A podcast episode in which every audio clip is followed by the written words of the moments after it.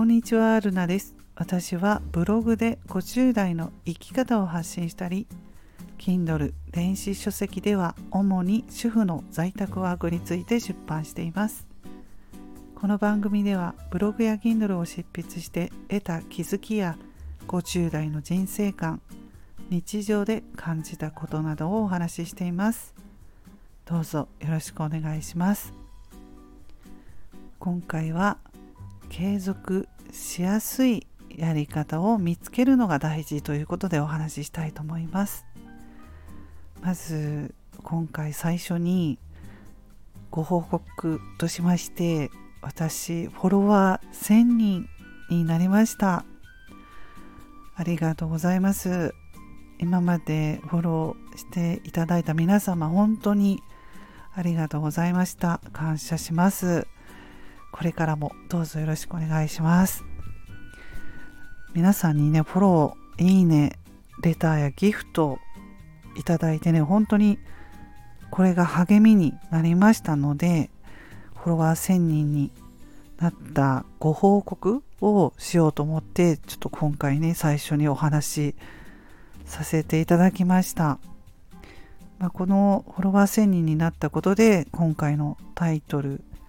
につながっていく話なんですけど私は2021年の7月からスタイフをスタートしましてね2年と1ヶ月でフォロワー1000人ということになります。2年1ヶ月経ちました。最初スタイフを始めた頃はフォロワーの数は全然気にしてなかったんですね。私はフォロワー1000人を目指してスタイフを頑張ろうと思って始めたわけではなくてただ自分が話がちょっとなかなか苦手でね自分の思っていることを言葉にして話すことが上手にできないのでスラスラとね出てこなかったりしてまあそれがスタイフでは練習にもなるかなと思って話がねちょっとでも上手くなればっていうことを一番に思ってスタイフを始めたんですよ。まあ他にはアラフィフ世代なのでラジオを聴いてね育ったっていうこともあってラジオのパーソナリティになれるっていうことでそれもねこれしたいなって思ったきっかけもあるしはい。まあ、そんなことで始めてるのでフォロワーの数は全然気にせず始めました。それよりも配信内容とかモチベーションのことでね自分の続けていくモチベーションだったりそういうことでね悩んだり考えたりしていました。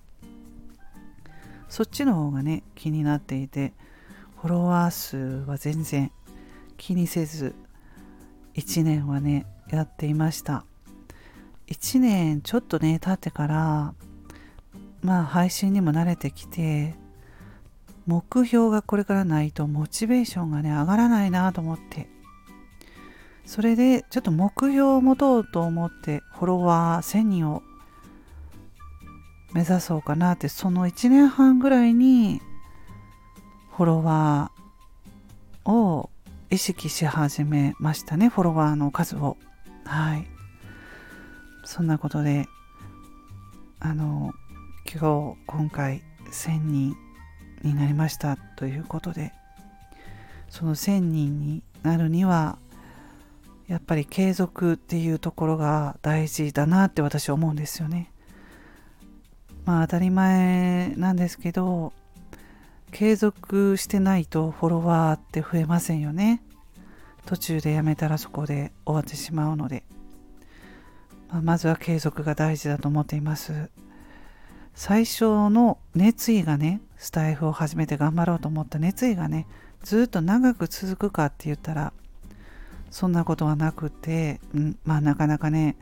熱量を持ち続けるって難しいと思うんですね。まあ、でも頑張っていても最初頑張ってたのに途中でやめることになるとすごくもったいないなと思ってどうやったら継続できるかなっていろいろ考えて、まあ、私はね自分らしい配信自分らしく自分のペースで続けていくっていうここをね考えて心がけてやってきました。継続難しいなって思うのはやっぱりねやってみてよくわかりますね、まあ、それでうん継続すればフォロワーさんも増えるというところであの継続するにはまあそのしやす継続しやすいやり方をね自分のやり方を見つけるっていうことが大事なんじゃないかなと思います。はい。ということでね今回フォロワー1000人になりましたというご報告をさせていただきました。本当にありがとうございます。それからね今あの時代の変化が早いので風の時代とかも言われますよね。それで今やっていることが良くなることもあれば悪くなることもあったりどうなるかわからないんですよね。もう1年後とかにはガラッと変わったりするそんな時代だと思うので今自分がやっていることがちょっとダメかなと思ってもね自分の好きなことだったりやりたいことだったらちょっと続けてみるのは、うん、本当に変化が早いのでいい方向になるという、まあ、プラスに考えてね続けていこうかなって思いますし皆さんも一緒に頑張っていければと思います。はい、それでは今日はこの辺で終わります。皆さん今日も素敵な一日をお過ごしくださいませ。また次回の配信でお会いしましょう。ルナでした。